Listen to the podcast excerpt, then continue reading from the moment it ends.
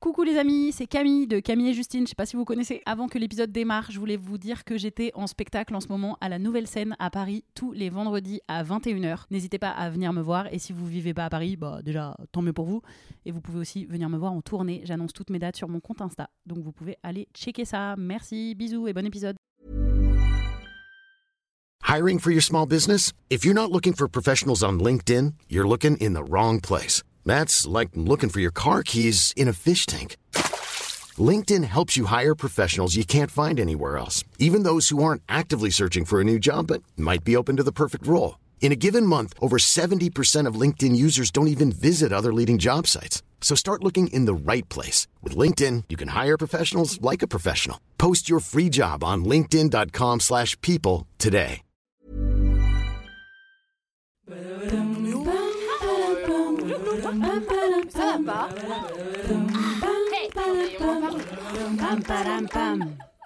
Allez, on se tient au jus. Salut, c'est Camille et Justine. Bienvenue dans On se tient au jus. Aujourd'hui, on est avec Rose Lamy et on boit un jus pomme framboise. Rose, pour euh, te présenter à, nos auditoristes qui peut-être ne te connaissent pas, on a fait un acrostiche, le célèbre mondialement acrostiche Mondialement de Camille et. Justine, que tout le monde attend avec impatience.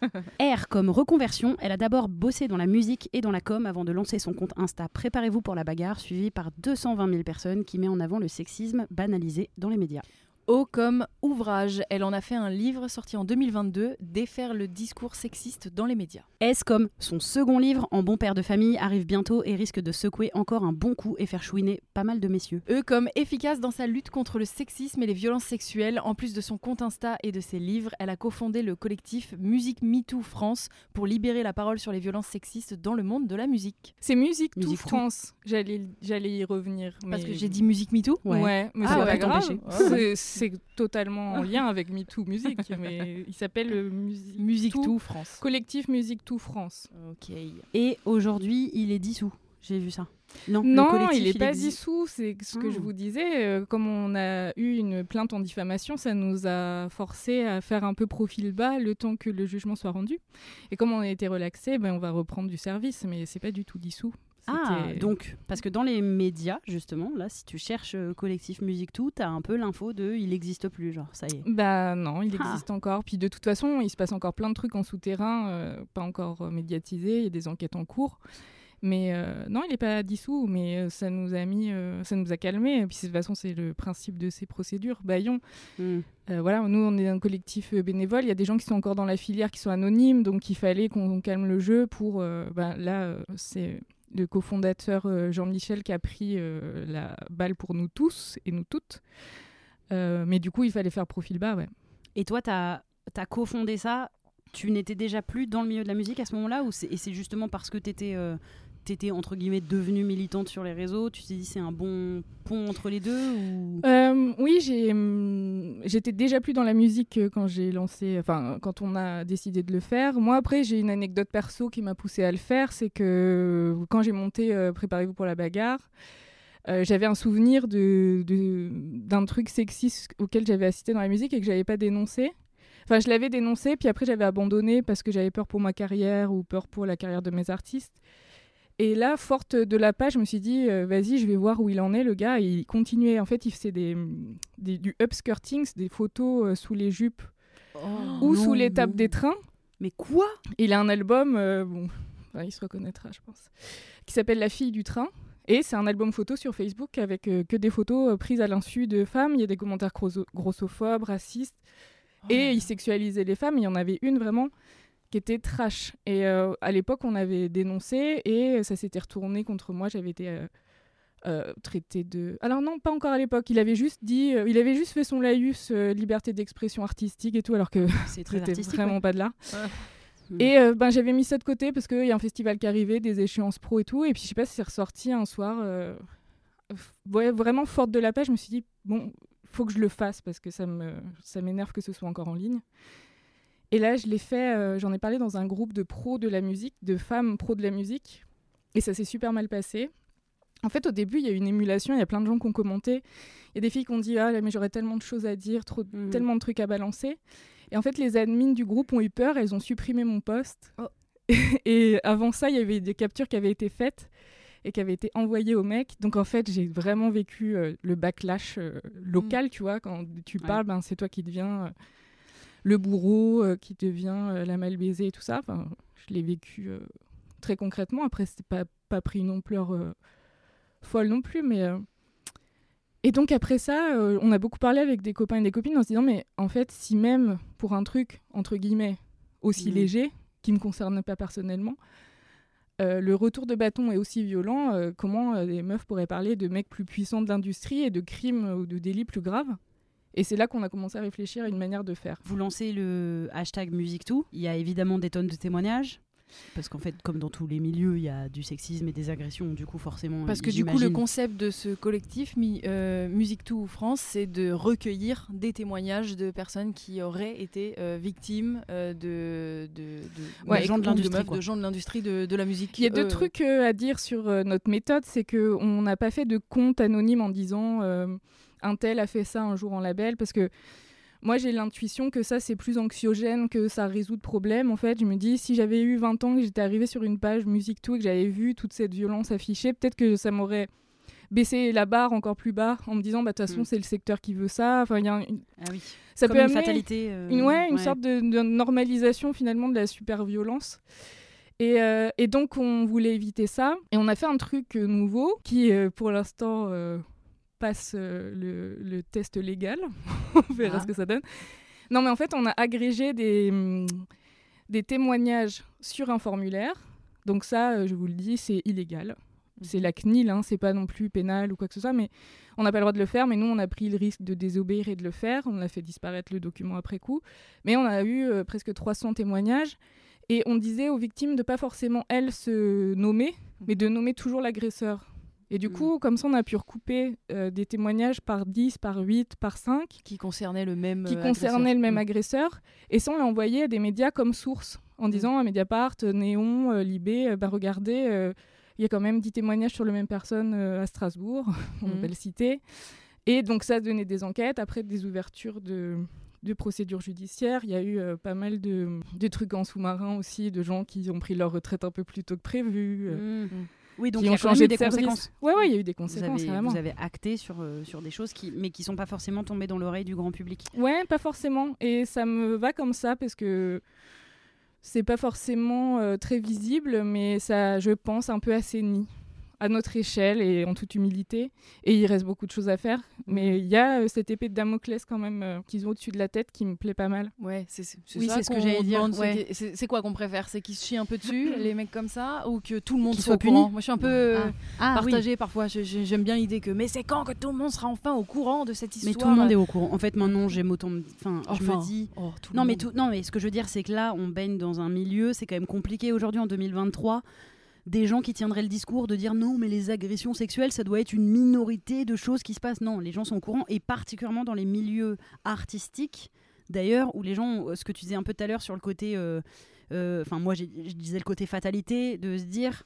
Si tu rentres dans le milieu artistique, tu te doutes bien que tu vas te heurter à euh, des euh, pressions euh, sexuelles, etc. Donc il y a un, franchement, milieux, c'est compliqué de se d'être une personne de bonne foi et de dire non non, je pense encore que Non, c'est alors de bonne foi, marginal. non, mais je pense que le tout public, entre guillemets, ils sont quand même très. euh, Enfin, ils tombent des nues à chaque fois qu'ils entendent un artiste, remarque, ou ouais. alors ils le. Ils le oui. euh, ou alors ils qualifient la, la- la plainte de, de, de, de menteuse. oui, mais ouais, quand sont- ça va être un individu spécifique, parce Mm. qu'ils vont pas avoir envie de mettre cet individu spécifique Oui. dans la sauce ou, ou de se dire ah putain c'est ce mec-là que pourtant j'aimais bien, mais globalement ils vont se dire oui c'est un milieu un peu pourri, mais effectivement même quand c'est deux par Dieu, il y en a qui vont réussir à dire ah quand même, mais Mm. non. euh, Ouais, bah, mais là, il y a... en fait, nous, on a plutôt accès au départ sur l'industrie, sur des gens qui sont pas ah forcément oui, pas les très connus du grand public. Pas Après, des producteurs. il y a des postes à responsabilité de, de, de Mhm. maisons de disques ou de festivals que tout le monde connaît. Mais c'est pas des personnages médiatiques Mhm. en dehors de la filière. Après, on- nous, on a des artistes, mais euh, c'est là que c'est intéressant, entre guillemets, c'est qu'on parle de- d'intersection euh, des oppressions, mais qu'on le voit dans les faits quand on essaye de viser quelqu'un de connu, euh, de blanc, qui a du pouvoir, euh, et qui a un certain âge, on n'arrive pas parce que les victimes sont terrifiées de parler finalement aux Mhm. journalistes, même si elles nous ont donné euh, une source d'information. Et en fait, ça va plus vite pour des petits labels, des labels régionaux, et euh, aussi dès que les personnes sont racisées, ça, ce qui est parti en premier, et c'est c'était pas du tout notre initiative, c'est un autre média, c'était Street Press qui est parti aussi sur euh, le secteur du rap et c'est ça qui part en premier. Bah oui. Vraiment les grosses têtes d'affiche euh, artistiques, les artistes de- des musiques actuelles qu'on pourrait, sur lesquels on pourrait avoir des infos, sont pas encore tombés. C'est un truc que je me souviens, on en avait déjà parlé euh, quand on s'était rencontrés à une autre occasion, on avait parlé déjà un peu de ça. Et euh, ça m'a pas surpris parce que dans ma façon de penser, ça, finalement c'était logique, mais ça m'a vachement marqué ce que tu nous avais dit de, en fait, euh, les personnes finalement qu'on arrive entre guillemets à faire tomber, les premiers agresseurs qui vont tomber, ce sera ceux qui seront racisés. Ouais. Et du coup, on arrive vraiment à un- effectivement une intersection des dans l'autre sens, pas de victimes mais d'agresseurs, c'est-à-dire que tu es un agresseur racisé, là tu vas tomber, par contre tu es un agresseur et tu es blanc et c'est beaucoup plus dur de, de t'envoyer. euh, et tout à l'heure, pour euh, la petite anecdote, juste avant le, le podcast d'enregistrer, on buvait un café et on reparlait de de l'acteur de 7 à la maison, le père, le révérend Camden, qui en fait a été euh, reconnu coupable, enfin il a même avoué de son Il propre avoué, aveu ouais. qu'il était pédocriminel. Et euh, aujourd'hui, bah, il est toujours en liberté euh, à peu près, bon, même s'il a peut-être une mauvaise réputation, si je puis dire.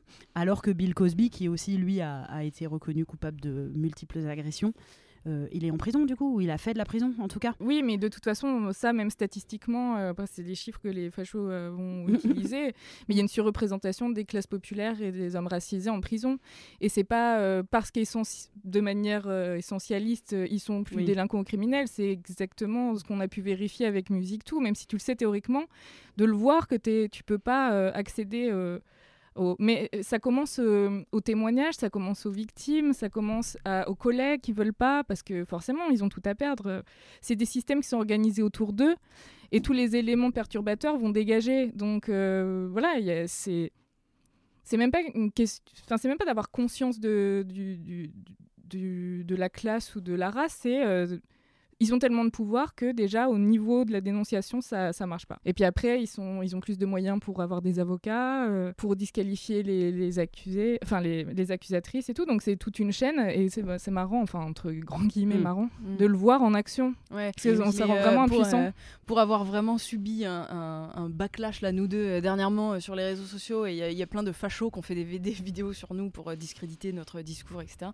Et euh, du coup, ouais, ils- tous, ils sont sur la même euh, info qu'ils adorent donner, c'est bah, regardez les statistiques en prison, hein. enfin les Ouais. délinquants, effectivement, ils sont, ils sont pas blancs, mais euh, c'est fou de pas réfléchir vraiment plus loin que ça et de questionner comment ça se fait, plutôt que de se dire euh, bah donc, voilà. Enfin, vous voyez, bah du coup, c'est forcément les Noirs et les Arabes qui Bah, ils sont feignants. plus. Moi, c'est bon. Au Non, bout d'un moment, moi, mon, mon argument Ouais. ultime, c'est ils sont feignants. Et il y a un peu euh, les, les mecs et ces, ces mecs-là, les mecs blancs, ils ont vraiment l'impression qu'on les insulte quand on dit que ce sont des mecs cis, euh, oui. Enfin, Comme Elon Musk là, comme si ça, ouais, c'est- bah, voilà, c'était une insulte maintenant. Voilà, il- On n'a plus le droit de dire 6 sur Twitter. Et Non, en fait, trop. il faudrait qu'ils se rendent compte que si ce mot a une, enfin, c'est descriptif, parce qu'en fait, ce sont juste des descriptifs, ont une importance, c'est parce qu'ils ont des impacts sur la vie des gens. C'est-à-dire que si tu es un homme blanc, cisgenre, hétéro, de fait, tu vas être moins susceptible de Mm. tomber si tu es un agresseur. Enfin, Bah c'est oui, t'es moins contrôlé, il y a euh, moins d'enquêtes, euh, les, les- la crédibilité des victimes, elle est inversement proportionnelle à Mm. qui elle accuse. Enfin, c'est toujours. euh, Mais je crois que c'est parce qu'ils veulent pas être catégorisés. En fait, ils ont tellement eu l'impression d'être le neutre. On leur a appris, Mais- hein, on les a fait grandir Mm. dans être le neutre et être l'universel. Et à côté, il y avait les femmes, il y avait les minorités, les gens handicapés, les gens euh, gros, les gens euh, homosexuels. Enfin, il y avait ces gens-là, ou les gens racisés, justement. Et eux, ils étaient le général. Et d'un coup, on dit, mais non, vous aussi, vous êtes une catégorie de gens, en fait. Et vous êtes une catégorie de gens avec aussi des attitudes envers vous parce que vous êtes de cette catégorie-là. Mm. Après, on va trouver que je suis conspirationniste, hein, mais je pense même que c'est. Enfin, je pense pas d'ailleurs, ça a été théorisé par plein de féministes euh, musulmanes euh, qui parlent du fémonationalisme. Et donc, c'est une quoi, stratégie. le fémonationalisme, c'est l'instrumentalisation du féminisme pour être. euh, Enfin, à des fins racistes. Et islamophobes en particulier en, en France, il y a des livres qui sont sortis. euh, Il y a Sarah Faris, au nom des femmes. J'espère que j'écorche pas. Bref, il y en a plein. Il y a un nouveau qui vient de sortir, c'est les féministes musulmanes sont-elles des femmes? Et donc, euh, c'est même pas euh, qui serait naïvement en train de dire c'est eux, c'est pas nous. C'est qu'il y a un vrai projet derrière. Parce que si tu arrives à instrumentaliser le féminisme et à en faire quelque chose qui te permet d'appliquer tes lois mm. anti-immigration, mm. ben voilà, c'est gagné. Et ça, Marine Le Pen, elle a commencé à le faire. C'est aussi euh, théorisé. La première sortie fémo-nationaliste daterait de 2010. C'est la première avant MeToo qui a mélangé le genre à l'immigration. Et mm. euh, c'est quelque chose qui parle aux Français, malheureusement. Quand on fait des sondages, ils associent beaucoup euh, criminalité, délinquance à immigration. Et dans criminalité, délinquance, ben, logiquement, tu as les violences sexuelles. Et donc, c'est une manière pratique de résoudre le problème parce que ça fait en sorte de ne pas regarder ce qui se passe dans nos familles et dans nos amis en se disant, bah, c'est pas nous, c'est les autres. Et donc, euh, au-delà d'une vraie naïveté sur ce qu'ils sont, je pense, ce groupe d'hommes blancs euh, privilégiés mm. euh, avec tous les mm. qualificatifs qu'on peut leur demander. Il y a aussi un peu de vice de se dire euh, faisons diversion. Bah oui. Bah, on connaît le collectif Némésis, qui est un collectif de féministes. Je mets des guillemets, vous, ne me voyez pas parce que je suis ils sont gros, ils sont très gros. mais ils sont très très gros. Féministes identitaires, c'est comme ça qu'elle se revendique. Elle, revendique un, féminisme bah, raciste. Oui, bah, ça, c'est le fémo-nationalisme dans toute sa splendeur. Mais euh, ce n'est pas que euh, l'extrême droite, c'est en train de, enfin, c'est dans mm. les discours de droite et c'est un peu dans les discours généraux euh, sur les violences. Sur... Mm. Tout ce que Chiappa avait fait sur le harcèlement de rue, il y avait en sous-texte l'idée que de toute façon, c'était que des hommes racisés dans l'espace public mm. qui, harcelaient les femmes. bah oui. Donc voilà, il y a plein de, de croyances comme ça. Mais vous avez déjà hein. essayé, parce que je rebondis sur ce que tu as dit tout à l'heure, Justine, de ces mecs-là qui nous disent bah, Vous avez bien vu qui vous agresse, c'est pas les blancs.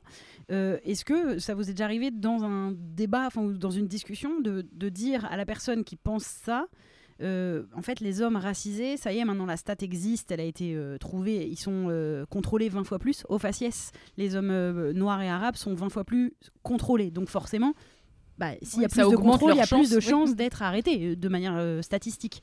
Je me demande qu'est-ce qu'ils répondraient à ça. Ça les, ça les intéresse pas cette stat? C'est quoi? Bah, Et même qu'est-ce qu'ils répondent à chaque fois quand on leur donne la liste des, derniers hommes tombés pour violence qui de sont blancs? toute la fraude fiscale qui est faite enfin, par tous les, les policiers. Oui, mais, même les violences sexuelles quand tu leur lâches un PPDA euh, qui est accusé par 80 femmes. Euh, hmm. bah, moi, je pense que ils sont dans l'idéologie, donc tu pourras dire euh, tous les hmm. chiffres que tu veux. D'ailleurs, c'est ce qu'on fait. Hein, de, on, est hmm. vachement sur les chiffres et les stats. Contrairement et ça ne changera, ça change rien. Parce qu'eux, ils sont dans l'idéologie de quelque chose de plus grand, euh, de se protéger, euh, de continuer euh, à garder le système. Donc, mm. tu peux leur dire, hein, mais... En fait, ça me fait, pardon, ça me fait penser parce que j'ai ce week-end, j'étais dans un bar avec des potes et on parlait euh, de sujets un peu comme ça.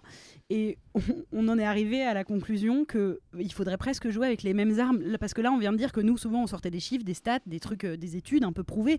Et d'ailleurs, c'est ce qui fait que les débats sont compliqués parce qu'on a envie d'être dans le juste, d'être dans le vrai et d'être dans la, dans la preuve, dans la théorie. Et eux, ils, ils balancent juste un peu des C'est ce qui fait qu'on y passe beaucoup plus de temps qu'eux. Voilà, et j'ai vraiment un pote qui a dit Mais en fait, on a qu'à juste faire la même chose. On devrait dire, nous aussi, utiliser le discours de mais tous les Français savent que les hommes sont violents. Mm. Tous les, Français le savent et, les, tous les Français déplorent le fait que les hommes blancs sont violents. Enfin, tu sais, d'utiliser les mêmes armes en disant tout le monde le sait. Là, tous les gens qui nous écoutent sont d'accord avec moi parce que eux, ils utilisent tout le temps ça en fait. Le tout le bah, monde. tous les Français euh, savent bien que. Mais non. Quatre ans, euh, enfin après quatre ans de pédagogie euh, mm. sourcée, chiffrée, le premier livre que j'ai fait de faire le discours sexiste dans les médias. J'ai presque 1000 notes de bas de page. J'ai eh bétonné tout ce que j'ai dit avec 45 arguments et j'exagère à peine.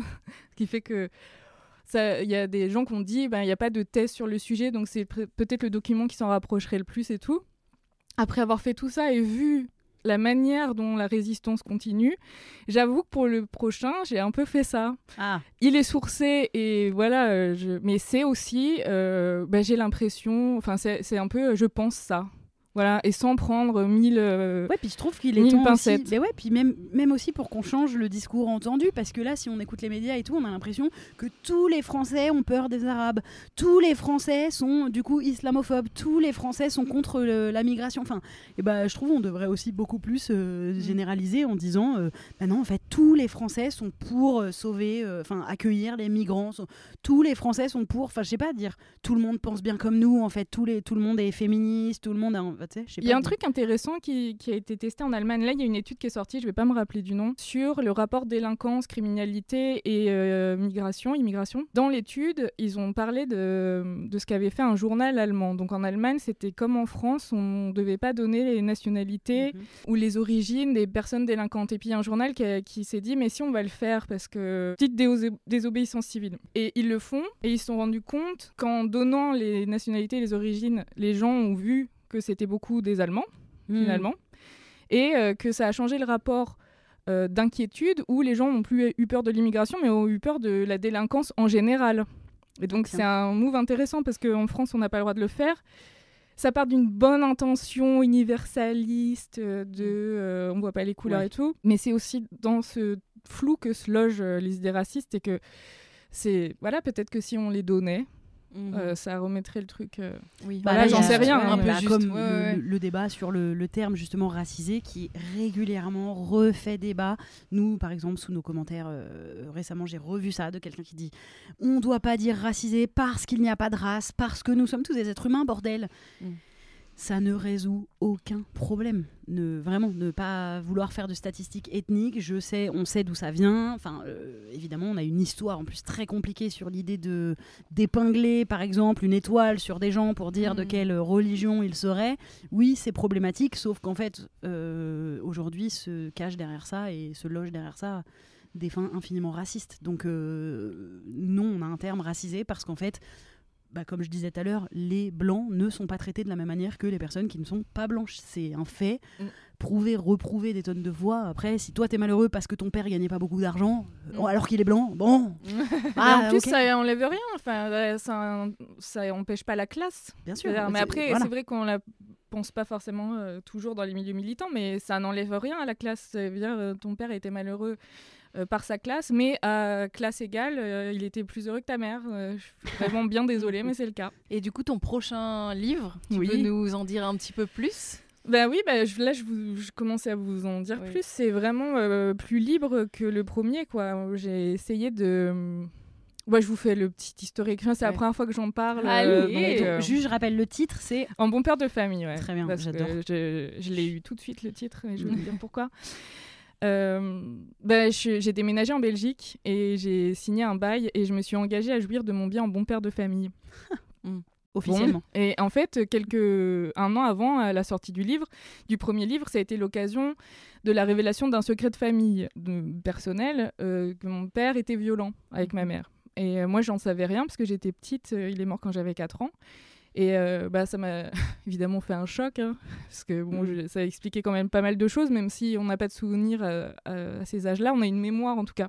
Mm. Et je, je me suis dit, bon, c'est pas par hasard que tu fais ce métier. Et donc j'étais en train de digérer toutes ces infos, j'en parlais à la famille, euh, j'essayais de, de voir exa- exactement euh, quelle était la situation, donc c'était une petite enquête. Et en faisant ça, je signe un bail en m'engageant à jouir de mon bien en, en bon père de famille. Et C'est écrit sur le bail, tu veux c'est dire? écrit sur le bail. Et l'agente immobilière m'a dit oh, ça va pas vous plaire ça. Je fais mais, mais non Mais ça plaît à évidemment ça me plaît pas. donc je commence à chercher des trucs là-dessus. En France ça a été retiré en 2014 mais euh, ça a été remplacé par raisonnable et raisonnablement. Et je me dis mais c'est pas possible en fait de d'avoir d'un côté une réalité statistique 45 interventions de la police par heure en France pour violence intrafamiliale. Première cause de déplacement du GIGN violence intrafamiliale. On connaît les statistiques, 91% des viols sont commis par un proche dans la cellule familiale. Mhm.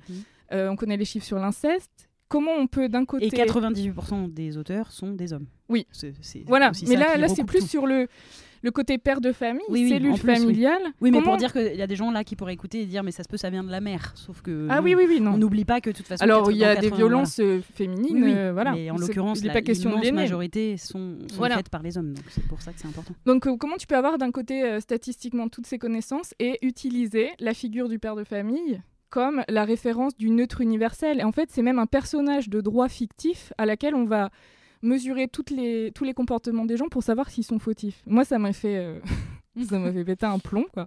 Et Ce donc, j'ai passé un la an et demi dessus. du raisonnable, quoi. Voilà. Le père de famille, la référence du Bah, raisonnable. le du- rationnel, le neutre, le, le- la, la figure autour de qui tout s'organise et autour de qui les lois sont faites, alors qu'en fait, on est en train de mettre à jour que bah, le patriarcat, ça commence dans la cellule familiale et c'est peut-être un truc qu'on n'a pas encore assez dit parce que MeToo, c'est vraiment parti sur les violences sexuelles, donc c'est allé jusqu'aux coulisses, mais on n'est peut-être pas retourné assez dans la cellule familiale, donc ça commence ici, et le paradoxe était fou. Mmh. Et donc j'ai voulu interroger ça, mais après, c'est pas un essai non plus sur les violences intrafamiliales, parce que c'est vraiment, vraiment mon, avis, quoi. Mmh. Et ton avis, en fait, ressenti? Sur ce que, en fait, je, je, je fais un groupe d'hommes que j'appelle les bons pères de famille, parce que je trouve qu'ils passent leur temps à, nous définir, tu vois, wokis, transgenre, j'ai encore eu ça récemment. Euh, islam ou gauchiste, machin. Et nous, on a du mal à les nommer parce que, tu vois, on perd des gens en disant homme cis, mmh. blanc, hétérosexuel, valide, machin. Et euh, là, là c'est la question de l'accessibilité. Je trouvais qu'il fallait leur trouver un, joli nom. Oui, et que plus bon père de famille, pas mal. ça se pose pas mal. Mmh, Donc, euh, pour être un bon père de famille, pas besoin d'être un père de famille, pas besoin d'avoir des enfants. On peut être juste un homme célibataire et être un bon père de famille. On peut être euh, une femme et avoir un discours de bon père de famille. C'est un concept. Je sais pas, c'est quoi le lien entre. Euh, on va faire avec l'actu. Nicolas Bedos, Bec BD, le commentateur Twitter, euh, son oncle sur Facebook, euh, le copain le gars qui, a tué sa femme en disant elle avait disparu, elle nous a tous abandonnés. En fait, c'est moi qui l'ai tué. Oups. Le pote qui dit non, mais tu te trompes, il est pas comme ça. Enfin, ils ont quand même, ils sont quand même tous en lien de quelque chose et j'ai voulu me demander ce que c'était ce lien. Et je les appelle comme ça maintenant. Les bons pères de famille. il va y avoir un hashtag euh, bon père de famille pour pouvoir les faire. Souvent, il y a des gens qui sont là, ouais, les pédophiles, les violeurs, faut les pendre par les couilles, faut qu'ils crèvent, faut remettre la peine de mort. Mais en fait, il faut aussi être prêt, si on tient ce discours-là, à se dire que les pédophiles, les violeurs, c'est ton frère, mm. ton meilleur pote, ton ami d'enfance, ton cousin, ton père. Bah, c'est statistiquement le cas. Et ça, les, voilà, ça c'est une. En fait, ça c'est pas quelque chose que nous on invente. De toute façon, euh, pour vous faire de la peine, genre oh bah peut-être c'est ton frère. Mais de toute façon même Nordal le Landais, c'est le frère de quelqu'un. Enfin peut-être il est fils unique, j'en sais rien, mais en tout cas c'est le père de quelqu'un, c'est le mari, c'est l'enfant de quelqu'un en fait, je veux dire. Donc c'est quelqu'un. Donc de toute façon c'est toujours, même si c'est un autre, même s'il est noir ou racisé, ce qui vous, ce qui pour les fachos est absolument important, c'est quand même les enfants et les frères, les potes de quelqu'un. Donc il y en a dans les vôtres de potes de toute façon. Il y en a dans vos entourages, statistiquement, c'est 25% des femmes. Si 25% des femmes sont violées au cours de leur vie, et là on prend juste le viol, sans compter les autres types d'agressions, d'agressions sexuelles, si 25% des femmes sont victimes, vous pensez bien que 25% des hommes sont probablement coupables. Donc dans vos amis, enfin je veux dire la stat est là, c'est une 1 sur 4, tu vois, il y a un moment où enfin ça c'est pas une stat officielle 1 euh, sur 4 homme est, un violeur hein, c'est moi qui Oui parce que projette mais parce que Caroline Duas elle avait dit un truc comme ça. Oui, c'est vrai. Euh, et non et d'ailleurs c'était oui, oui j'avais vu ce mais Et Besnier avait dit qu'elle méritait de se faire gifler d'ailleurs. Euh, bah voilà. On a bah aussi les menaces de violence physique sur les féministes. Oui, bah oui. Bien. Je, puis on apprécie le fait qu'en fait il prouve qu'elle a raison, du coup, en disant ça. Bah oui, parce que lui il se dit, ben, en fait voilà, c'est toujours la dissociation discours. en façade, tout le monde est antisexiste et tout le monde veut lutter contre les féminicides et contre les violences faites aux femmes. Et lui, il commence même sa phrase par ça. Euh, je suis un féministe, machin. Mais, alors là, t'as le mec arrive, elle mériterait des gifles. Alors tu dis, bah, je comprends pas. Tu vois, il y a un discours euh, qui est incohérent, que je comprends pas, et j'ai voulu euh, essayer de comprendre ça aussi. C'est vachement parti de l'affaire Katniss aussi, où il écrit noir sur blanc qu'il a giflé, qu'il lui a pris son mm. téléphone et tout. Mais comme il le et dit. Et après, il dit la phrase d'en dessous, je ne suis pas un homme violent. Bah, qu'est-ce que vous êtes alors? Quelle inconscience de vous vous Mais avez Parce que comme il le dit, alors que la majorité ils le disent pas, qu'ils sont violents. Peut-être que comme il le dit, il est exempté de. et d'ailleurs tous les commentaires sous le post, enfin une grande partie c'est ah bah voilà il l'assume, bah ça c'est un bon gars. Non mais il y, a, presque une dissociation, tu vois, euh, de, qui ils sont. Mmh, mmh. Ils peuvent pas se penser en homme violent parce que ils sont construits. Mais ça c'est ma théorie, euh, fumeuse ou pas, vous, vous me direz euh, dans le livre. Oh, a priori on sera d'accord. C'est toujours et ça c'était Valérie Robert qui l'avait dit dans une culture du viol à la française. C'était un peu son plan le viol violeur c'est les autres ou le violeur c'est l'autre. Euh, les hommes violents, ce n'est jamais les bons pères de famille. Mm. C'est euh, le monstre, le fou, l'étranger, le rôdeur dans le parking, euh, tout ce qu'on peut imaginer, sauf eux. Voilà, dans l'histoire qu'ils écrivent, ils ne sont jamais violents. Et c'est pour ça que Katniss, il, est, il peut dire dans son raisonnement, il est cohérent dans sa tête, j'ai été violent, mais je ne suis pas un homme violent. Ça, ne me définit pas. Ça ne le définit pas. Il l'a fait, mais il n'est pas. Et moi, mhm. ça m'intéresse euh, de comprendre cette logique qui n'en est pas, qui n'est pas logique. Bah comme euh, comme les mecs qui ont violé des femmes, mais qui, qui l'ont fait dans un contexte où ils ont peut-être eu l'impression qu'en fait elle était un peu d'accord ou que eux aussi ils étaient très très bourrés et que peut-être quand le lendemain elle a dit qu'en fait non ils se considèrent pas comme des violeurs parce qu'ils ont, ils peuvent presque même reconnaître, ok, en fait cette fois-là, peut-être effectivement, elle n'était pas d'accord, mais, mais je ne suis pas pour autant un violeur puisque mmh. tout le reste du temps, j'ai pas refait ça. Enfin, Mais ils nous sortent ça pour les féminicides aussi. Donc, euh, Mm. pour les féminicides aussi, c'est des Oui. accidents. Bah oui. Mais ça ne les définit en Ça rien. Bah. Excusez-moi, euh, ça vous définit bien quand même, criminel, quoi. Oui. Euh, voilà, c'est pas une fatalité, on peut euh, se réhabiliter, y a pas de souci, mais euh, dire euh, qu'on n'est pas un homme violent quand on a frappé sa femme ou qu'on l'a giflé, et puis il y avait tout un discours de de légitimation des gifles aussi qui est sorti genre oui mais bon euh, c'est Manuel Bompard qui disait oui mais bon euh, une gifle c'est pas comme battre sa femme tous les jours Hey, I'm Ryan Reynolds. At Mint Mobile, we like to do the opposite of what Big Wireless does. They charge you a lot, we charge you a little. So naturally, when they announced they'd be raising their prices due to inflation, we decided to deflate our prices due to not hating you. That's right. We're cutting the price of Mint Unlimited from $30 a month to just $15 a month. Give it a try at mintmobile.com slash switch. $45 upfront for three months plus taxes and fees. Promo for new customers for limited time. Unlimited more than 40 gigabytes per month. Slows. Full terms at mintmobile.com. Genre, mais qu'est-ce que vous racontez? Enfin, vraiment, c'est quoi ce référentiel? Je comprends rien. En fait, vous admettez Oui, il y a euh, un tableau des, qu'on des peut- violences. Ouais, où mais la gifle, c'est bon, mais le coup de poing, non? Voilà, bah, donnez-moi attends, une euh, gifle, la référence. du coup. Bah, Oui, oui, grave. Il faut nous écrire le référentiel des Ouais. bons pères de Ouais. famille pour qu'on sache à quoi Bah oui. s'attendre. Et parce que moi, je le l'intensité de la comprends pas. gifle, du coup, c'est Voilà. genre, euh, c'est parce que du coup entre Ouais. la petite tape et l'énorme gifle qui met une marque rouge, enfin c'est. c'est Et les coups de poing et les coups de pied, alors c'est dans quelle catégorie? Est-ce que ça, ça se dénonce ou pas? Ou est-ce que c'est des dérapages? Ou ça, c'est des vraies violences? Enfin, Mm. Donc ils écrivent complètement euh, bah, tout, À leur arrangement, enfin. à tout leur le, sens, ouais, quoi, le c'est- récit de, de ce qu'ils ont envie de dire sur les violences. Et puis euh, voilà, euh, c'est décidé. Et puis euh, comme c'est eux le neutre, ça devient le Oui, voilà. Et du coup, nous on dit ah d'accord. Ils sont bon, juges et partis, euh, ils décident de ça, et nous, ben, on doit euh, avaler des couleuvres comme euh, ben il y a des gifles acceptables. Ben, on dit non. De toute façon, ces idées de gifles acceptables, là, Mm. il y a des tonnes de mythes comme ça, genre Ouais. séparer l'homme de l'artiste. Moi, j'en parle beaucoup. D'où ça sort? Mm. D'où ça sort Enfin, vraiment, euh, ils, donnent l'apparence d'être euh, des philosophes hyper rationnels, mais quand tu poses le truc à plat, ça n'a aucun sens. Oui, c'est vrai que Logique. c'est- ça a été présenté comme une, comme une philosophie euh, ultra euh, Comme la euh, base. approfondie. Non, c'est mais vrai, c'est- ce truc de séparer l'homme de l'artiste. Mais c'est absurde. au fait. Mais moi, je vrai, me suis fait raison. avoir. hein. moi, j'étais dans la musique euh, quand, quand elle est revenue et j'avais dû euh, euh, bredouiller. Ah, je sais pas, on est sûr. J'étais pas du tout affirmée euh, sur ces questions-là. Mm. hein. Et on avait dû me dire euh, Ouais, mais il faut séparer l'homme de l'artiste. Je fais Ah, ouais, ouais, bien sûr. Euh, L'argument d'autorité, tu Oui, vois. comme Et la puis- base, l'évidence c'était de séparer. Et ensuite, on a questionné Et après, en fait- peut-être Mm. qu'il faudrait pas le faire, mais la base c'était qu'il fallait le faire. Ouais, mais c'est plein d'arguments d'autorité comme ça. Oh. Le euh, ouais, mais euh, il a le droit de se réinsérer. Enfin, si t'es de gauche, t'es pour la réinsertion. Tu fais Ah, mais bien il a sûr. purgé sa enfin, peine. mais bien sûr que je suis pour la réinsertion Eh des ouvriers, enfin, enfin des, des prisonniers. Des ouvriers. Ouais, pardon, lapsus. Vous êtes en prison, les ouvriers, libérez-vous. hyper classiste. non, mais je veux dire, oui, réinsertion. Attendez, réinsertion, est-ce que ça Mais- veut dire la couve des Inrocks C'est Ouais, ça, voilà. enfin, Est-ce que réinsertion, c'est célébration Ouais. Je pose la question. Oui, oui. Oui, c'est- pas tout à fait pareil. oui. En tout cas, ça sort euh, à la rentrée. Ouais, ça En sort à la rentrée. Je vous tease pas, mais je fais une bonne, euh, un bon retour sur l'affaire euh, Daval. Je sais pas si vous vous rappelez. Ouais, bien euh, sûr. euh, et en fait, en quelques lignes, c'est un féminicide dans le cadre conjugal. Et lui, Mhm. il a fait croire que c'était un meurtre de joggeuse. Et, Mhm. et il, a, il allait la mettre dans un bois, Ouais, ouais, il lui a ouais. mis des chaussures de rando. Ah, il s'est de- fait passer pour le fameux euh, Pour le monstre, fameux euh, monstre. Et du donc, euh, ouais. L'affaire, elle est hyper intéressante sur la manière dont les médias ont réagi. Ils ont adhéré direct euh, et la police, ils, ils savaient direct. Enfin, le premier Ah oui. suspect dans un cas de lui. mort de femme, c'est le mari.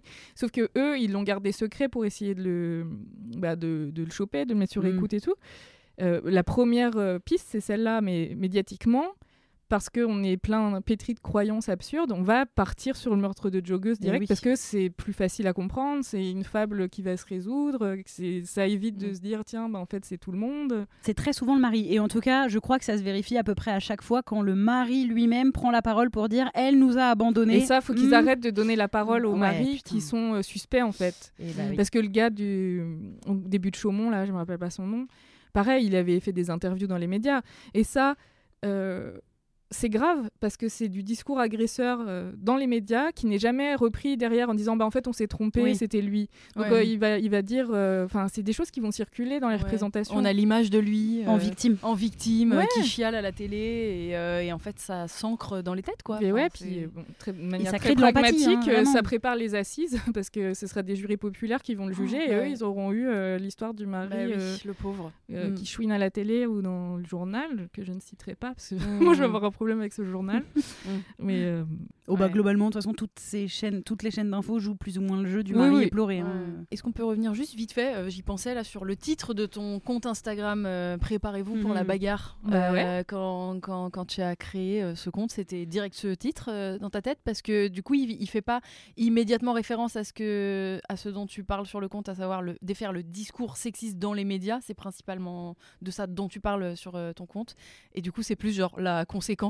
Je voulais faire un festival féministe à l'époque et je l'avais appelé Quand on arrive en ville. Donc c'est une chanson de Starmania. Parce que du coup, ça alliait la culture pop et aussi ce festival, je voulais le faire euh, vachement sur l'arrivée du printemps et le fait que c'était difficile euh, quand on n'était pas euh, hyper normé de commencer à se mettre en short, des trucs comme ça. Et donc, quand on arrive en ville, ça faisait mouvement de personnes enfin qui arrivent un peu. bon, bref, le, truc s'est pas fait. Et ma page s'appelait euh, Quand on arrive en ville, euh, elle était vide. Et, et j'ai dit, euh, bon, ben, c'était un peu le moment où tout le monde faisait euh, des comptes militants. Je fais, moi, toi, tu le ferais sur quoi? Euh, Je fais, ah, bah, quand même, ouais, enfin, je me parle moi-même. hein. quand même, quand t'as, là, j'ai en travers de la gorge. Et, puis j'ai fait, ouais, les médias, comme j'avais aussi milité à titre individuel euh, sur, enfin, en, en interpellant les médias, à chaque fois sur féminicide, ça, je le fais depuis longtemps. J'ai dit, vas-y, on peut faire ça.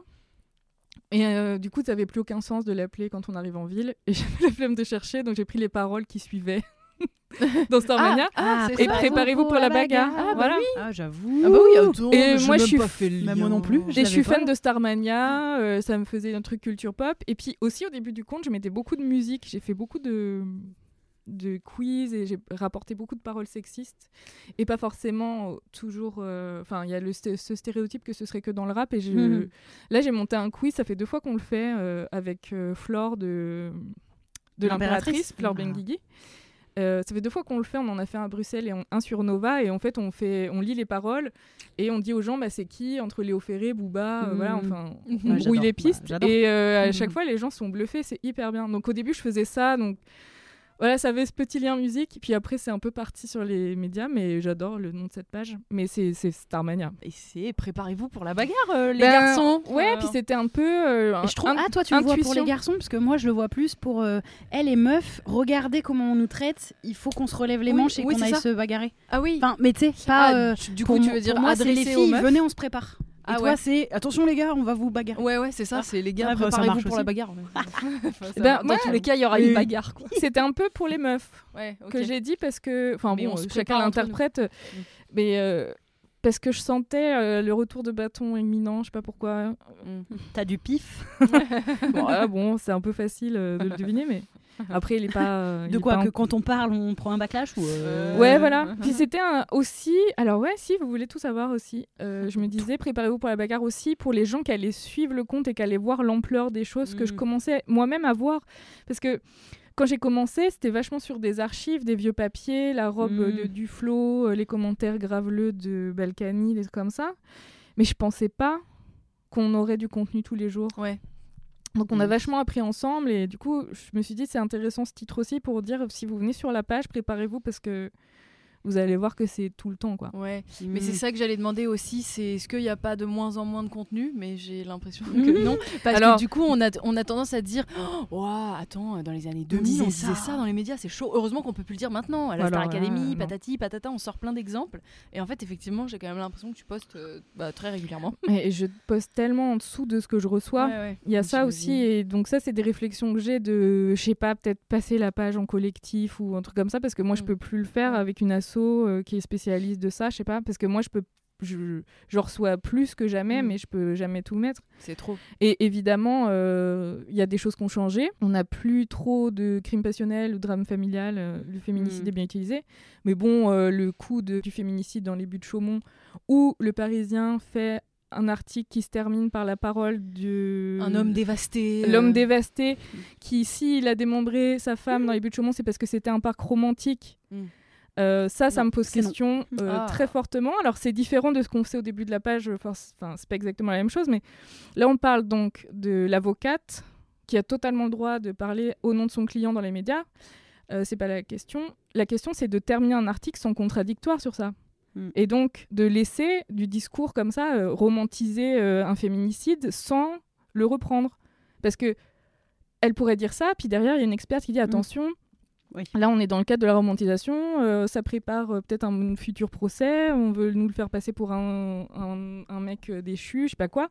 Mais il n'y a jamais de, Oui, c'est de intéressant. contradictoire. Je trouve ça intéressant ce que tu soulèves dans- en disant que parfois il va y avoir des procès avec donc un jury euh, de, de gens ouais. euh, publics qui auront potentiellement vu ces images et ça va laisser un impact. C'est-à-dire que oui, là, si on se le dit entre nous ou même si je le dis à des potes ou quoi, ils vont me dire bah c'est quand même un énorme euh, mec dangereux. Enfin, je vais pas être de son côté. Oui, mais en fait, peut-être que toi, t'es infiniment persuadé que c'est un mec dangereux et mais par contre ne sous-estimez pas le pouvoir de l'inconscient Voilà. et de Mais ce bien sûr. Exactement, et de l'empathie que ça, crée, que ça Bah va oui. créer chez les gens qui seront peut-être ensuite ceux qui vont le juger. Et comme on, on a des preuves que la justice, elle a du mal à, bah, encore une fois, à accuser les hommes, euh, notamment les hommes blancs privilégiés, Mm, mm, mm. si en plus on rajoute de l'empathie sur eux, là où j'imagine que quand c'est un homme noir ou arabe, par exemple, il va beaucoup moins y Ouais. avoir ce type de discours en plus. Bah oui, ça fait les ça crée les représentations jusqu'à euh, l'inconscient du, du jury populaire qui euh, va Mhm. se dire euh, bah, est-ce que c'est euh, un veuf éploré euh, qui est trop triste d'avoir euh, tué sa femme accidentellement et en plus en même temps elle était relou parce que je l'ai lu euh, dans un journal ou est-ce que euh, je regarde les faits objectivement euh, c'est un mec qui a étranglé euh, sa femme euh, pendant 4 minutes et qui a essayé de se débarrasser du corps Mm.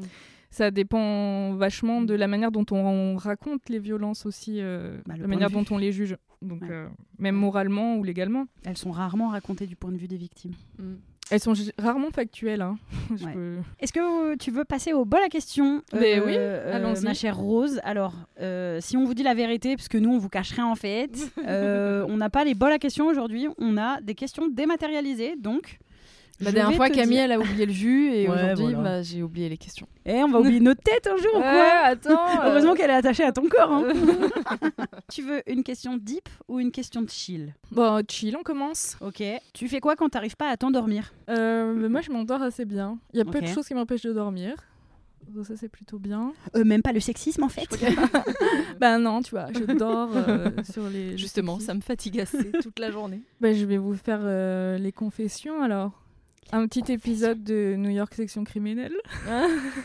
Mais non. Ça m'endort à chaque fois. Et tu trouves où En replay là Tu Ouais. fais un petit replay. Site euh, illégaux. Attends, non, tu mais regardes ouais, des trucs un, de crime, un des truc de crime avant de t'endormir. Ouais, un Ça truc qui t'angoisse pas, ça t'apaise. ça vous apaise pas euh, le tung tung et le Non. générique Ah bah. Si, moi je m'endors pendant un temps, je mettais, mais je préférais Unité Spéciale parce que c'est des histoires plus hardcore. Le banal euh, cadavre m'intéressait peu, alors que dans Unité Spéciale, je trouve qu'à chaque fois il y avait un rebondissement beaucoup plus dark. Ça peut être totalement New York Unité Spéciale aussi.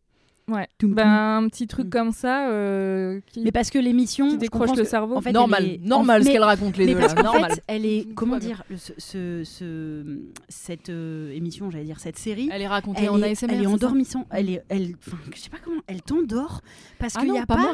Pas, pas Ah moi ouais du tout. C'est Ah impossible. ben, moi, je trouve que Tu déjà, il y a un souvenir de quand j'étais plus jeune, euh, les samedis soirs euh, en famille, ou je sais pas quoi, et euh, on s'endormait vraiment Bah vers oui, parce que c'est 23h30 tard, avec ce truc. Et je te rejoins. C'est noir. écrit, euh, fa- c'est facile en fait à la résolution, euh, même s'il peut y avoir des rebondissements, notamment New York Unité Spéciale, euh, post-MeToo et avec euh, la- l'actrice, la Olivia Benson, qui est devenue la productrice de la série, c'est devenu carrément woke et féministe. Mm. hein. Vraiment, euh, j'ai regardé toutes les dernières saisons là. Ça parle vraiment sérieusement des violences. Il n'y a pas un- une saison où elle défonce pas un de ses collègues Ouais. sur la question. D'ailleurs, c'est les meilleurs épisodes. Et donc, je sais pas, il y a un truc. euh, ah, ce serait le monde comme on aimerait euh, le voir. Bon, je sais bien que les thèmes sont un peu. euh, sont un peu trash, mais enfin, je sais pas, moi j'ai développé une telle résistance euh, à- Mm. donc bah, Ça- limite ça, ça, me détend. Tu vois, je fais pas une méditation guidée, je fais un New York Unité spécial. Je sais pas, culture pop, ça me rassure, c'est des souvenirs. Mm. évi- évidemment, ils sont en VF.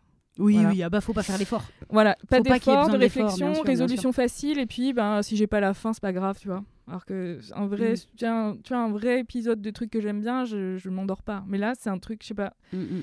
Il y a des gens qui disent qu'ils ont ça avec euh, Friends ou Ah des, bah oui. des trucs un peu 100%. doudou. C'est un peu New York Unité. Ah ouais. Ça en dit peut-être long euh, sur moi, mais. euh, Ouais.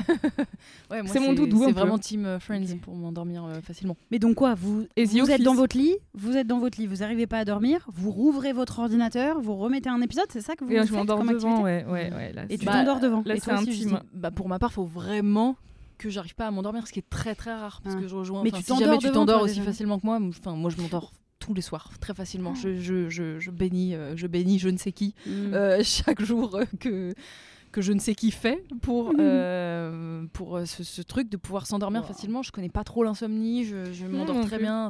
C'est un soir comme ça, de temps en temps, où je, mets 100 ans à m'endormir. C'est une plaisanterie. Et souvent, le lendemain, ma mère me dit Alors, ça a été avec la pleine lune? Je vous jure. Ah, je, ouais, je ouais, dors bah pas oui, les soirs de pleine lune, apparemment. Non, moi j'ai moi j'ai beaucoup de mal à m'endormir. C'est pas une activité que j'apprécie. Je j'attends avec impatience la petite invention de on nous mettra un petit interrupteur et je pourrais faire clic, hop et écraser. Je l'ai un peu, moi. Ça me bah c'est vous, vous je vous envie à un point. Ouais. Vous n'avez pas idée. Je perds tellement de temps à pas m'endormir, mais je suis incapable de faire une activité. C'est-à-dire que je peux passer, mais vraiment ça m'est déjà arrivé. On va croire que j'exagère, mais 3-4 heures. Mhm.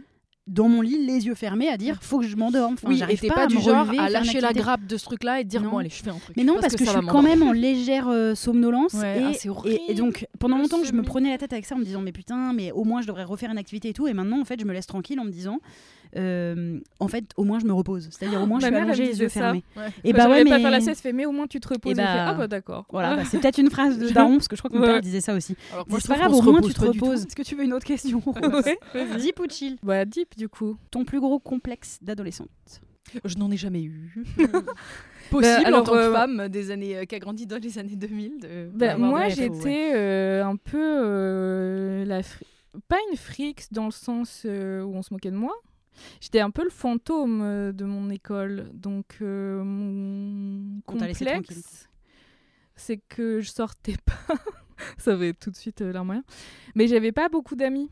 Et euh, je voyais mes cousines ou même mes sœurs aller boire des verres en ville et tout. Et moi, j'avais pas de vie sociale parce que j'avais des problèmes sociaux à l'époque. Donc je dirais que c'est ça. C'était même pas physique ou bon, je devais en avoir, mais là, ce qui me vient en premier, C'était un truc de sociabilité avec les autres. ouais, j'arrivais pas, euh, j'arrivais pas trop, ouais.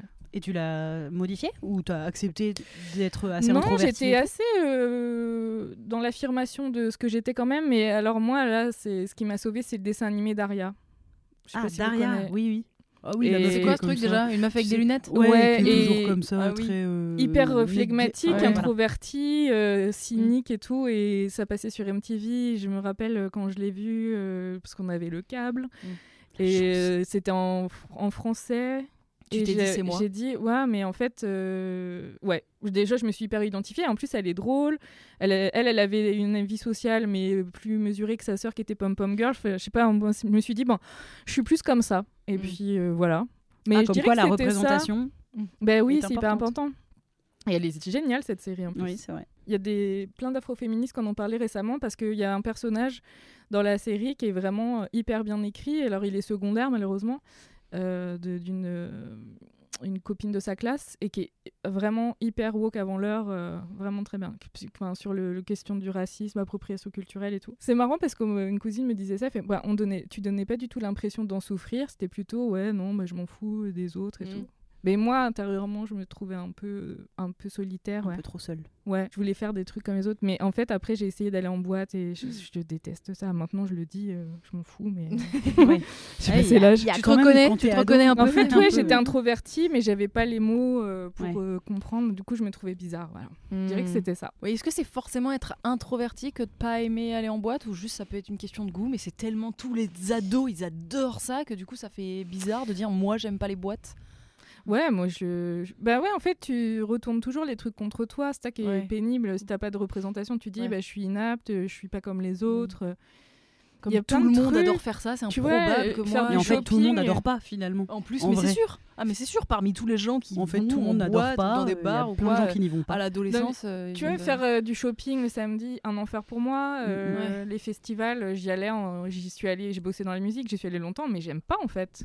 J'ai- Il a fallu l'âge pour moi, dire, mais je déteste ça.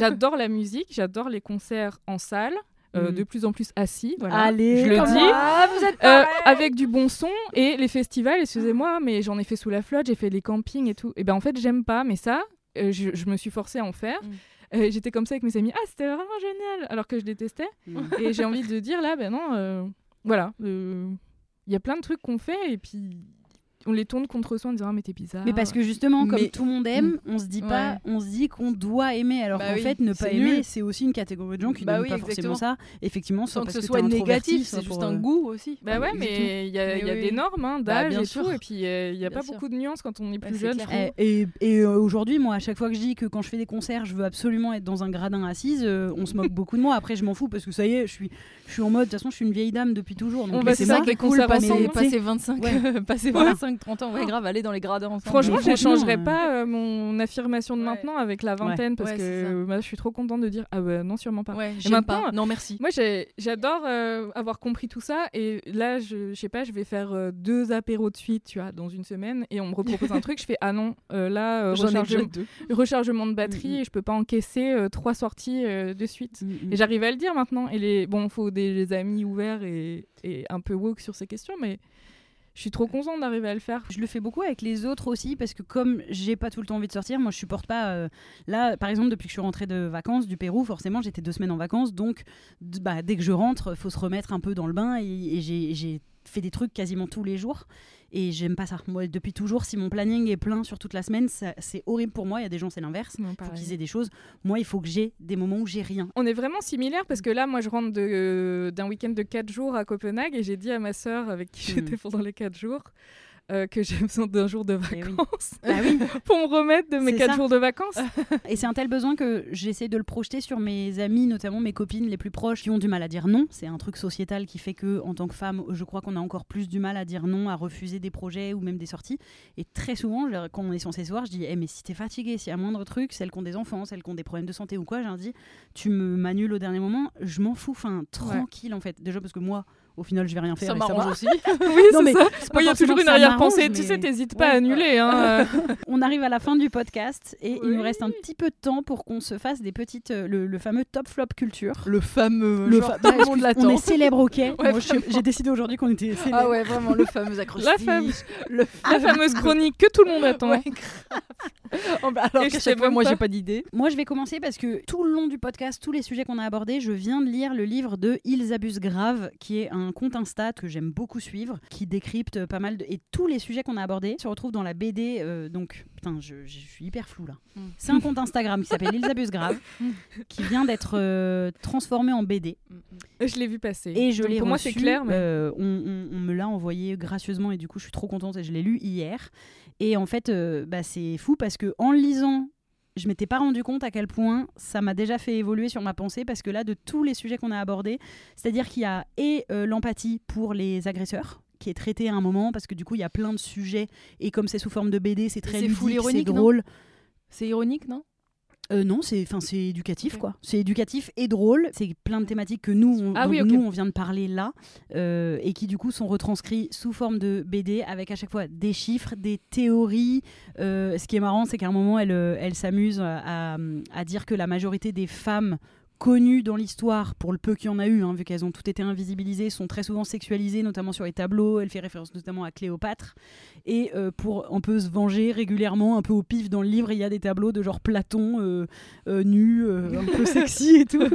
et du coup, c'est assez marrant de voir cette petite, effectivement, cette petite, Ce petit trait parallèle, ce petit trait d'humour. Non mais voilà. On met tout ce qu'on aime, quoi. Si vous nous Oui. suivez, là, nous, Voilà. nous Camille, Justine et, et, et Rose Lamy, C'est ça. bon, en vrai, ça, ça, ça fait complètement mouche et c'est comme ça existe déjà sur Insta, si vous suivez le compte Insta, bah, ça peut faire des redites, mais euh, pour euh, faire un cadeau, parce que c'est un, c'est un bon moyen. Les BD, moi, c'est vrai que je suis plus euh, livre, mais je comprends que ce soit vachement plus accessible pour plein de gens.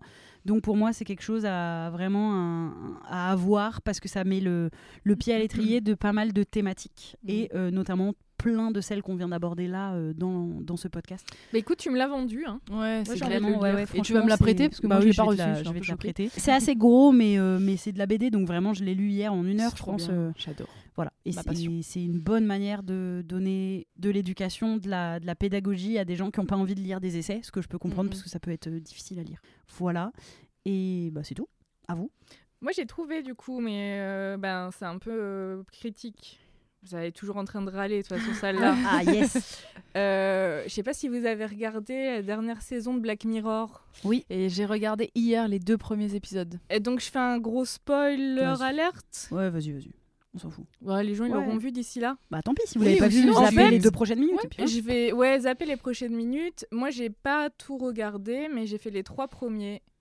Et Qui sont censés être les trois meilleurs selon Ouais, les gens qui ont ben, vu les- tous les épisodes. Sur deux, la résolution euh, scénaristique, c'est la mort des héroïnes. Et Mhm. je trouve que c'est feignant et décevant d'un programme comme ça. Mhm. Parce que notamment dans les deux épisodes euh, dont je parle, euh, sans en parler plus, C'est 2 et 3 du coup? Ouais. Ouais. Euh, ça pouvait complètement. Enfin, c'est inutile. En fait, je les ai re-regardés et je me disais, mais dans les deux cas, ça servait à rien. Le Et 2 c'est vraiment inutile. Tu vois sert à rien. Et ben le, Je vais regarder le 3 quand même. le mais- 3, euh, tu, mais de toute façon, ça te spoil sans te spoiler parce que c'est quand même secondaire, mais ça arrive quand même. Ouais, tu vois. ouais. Et, Ouais. euh, et donc. euh, Ça sort de nulle part. J'étais super euh, déçue, voilà. De... C'est c'est un programme exigeant quand même, qui pose Mm. plein de Mm. questions. Et quand même, on, on se retrouve avec les vieilles ficelles. euh, ben, tu vois, on parlait des New York sections criminelles. Ben, 99% euh, des histoires, c'est un féminicide. hein. donc, euh, je m'attendais à mieux scénaristiquement, euh, voilà, pour euh, cette série Ouais. que j'aimais bien. Et du Après, coup, tu euh, penses pas que c'est, notamment dans le 2, ce serait pas, enfin peut-être je suis trop sympa, mais ce serait pas une forme de dénonciation que ce soit la meuf noire qui meurt à la fin du truc? Bah, c'est pas dénoncé, je trouve. hein. Ouais, oui. Ouais, c'est pas. C'est pas Du coup, à part toi qui peut te faire cette lecture, Oui, voilà. Moi, je me suis fait cette lecture, mais du coup, ce serait trop facile, quoi. Désolée. euh, petit pour coup de le- gueule. Désolée pour le spoil. En juillet, euh, il faudrait les avoir vus quand même. hein. bah moi, je vous, dans une note plus mimi, je voulais recommander le dernier Pixar, Disney, Disney Pixar, je sais plus, euh, ils sont, ils se sont liés les deux, non? Je, je sais pas. Euh, qui s'appelle Élémentaire, Euh, trop cool. Voilà, trop mignon, euh, euh, petite histoire de love entre deux éléments qui sont pas les mêmes, l'eau et le feu, euh, avec euh, les voix françaises de Adèle Exarchopoulos et Vincent Lacoste que j'apprécie beaucoup les deux, du coup les, les voix très sympas. Mais Oh, Je viens de grimacer sur Vincent Lacoste parce que déjà que je l'aime pas en comédien, mais n'avoir que sa voix laconique comme ça, je crois que j'ai envie de me flinguer. mais- Je trouve ça trop drôle. Et, C'est totalement gratuit. Ouais, désolé, balle perdue pour Vincent.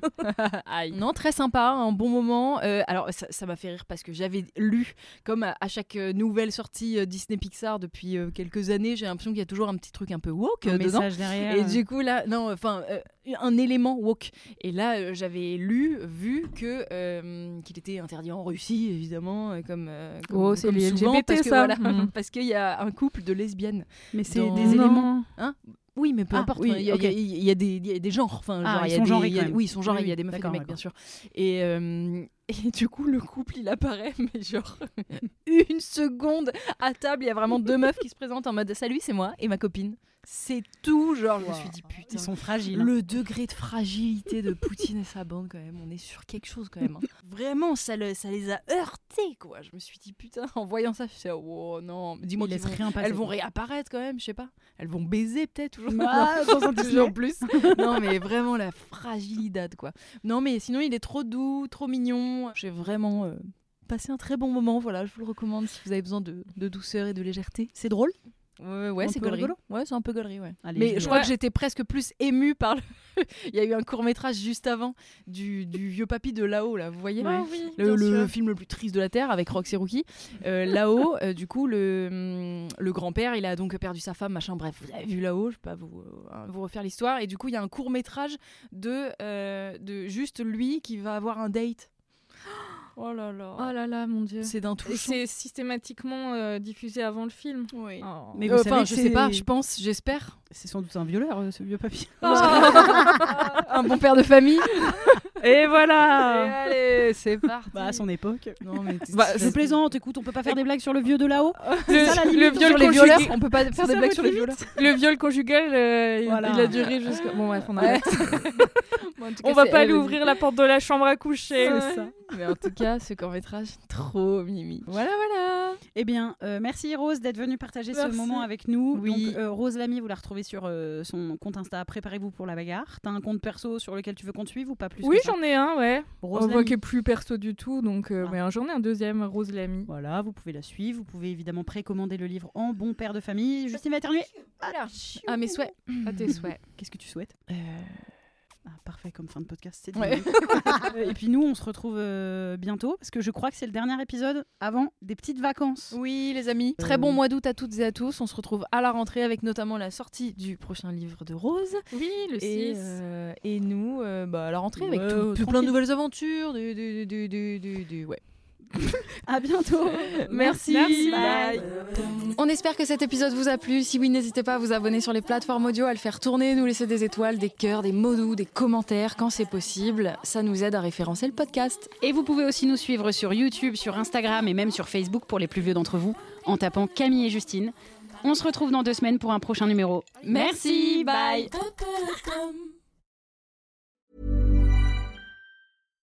When you make decisions for your company, you look for the no brainers. And if you have a lot of mailing to do, stamps.com is the ultimate no brainer. It streamlines your processes to make your business more efficient, which makes you less busy. Mail checks, invoices, legal documents, and everything you need to keep your business running with stamps.com. Seamlessly connect with every major marketplace and shopping cart. Schedule package pickups and see your cheapest and fastest shipping options from different carriers. With rates up to 89% off USPS and UPS rates. And with the Stamps.com mobile app, you can take care of mailing and shipping wherever you are. Make the same no brainer decision as over 1 million other businesses with Stamps.com. Sign up with Code PROGRAM for a four week trial, plus free postage and a free digital scale. No long term commitments or contracts. That's Stamps.com. Code PROGRAM.